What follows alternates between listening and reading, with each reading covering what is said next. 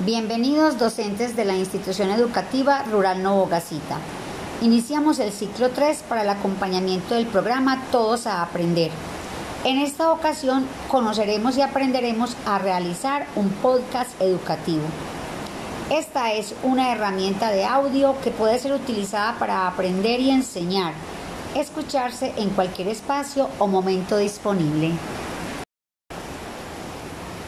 El podcast educativo permite establecer comunicación con los docentes, estudiantes y padres de familia y de esta manera brindarles orientaciones para apoyar los aprendizajes de los estudiantes en la situación actual.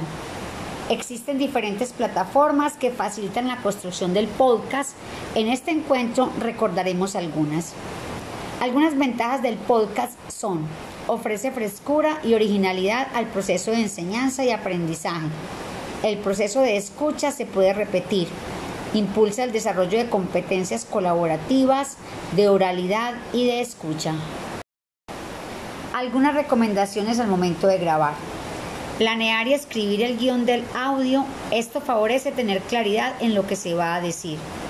No te acerques demasiado al micrófono.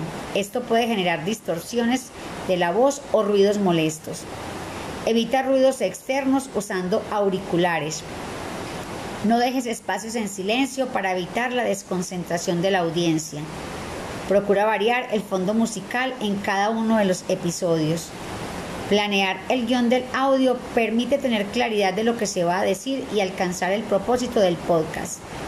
Debes usar un tono de voz adecuado durante la grabación que motive e invite a crear y producir podcasts de interés para todos explorar algunas plataformas y usa la que te parezca más amigable.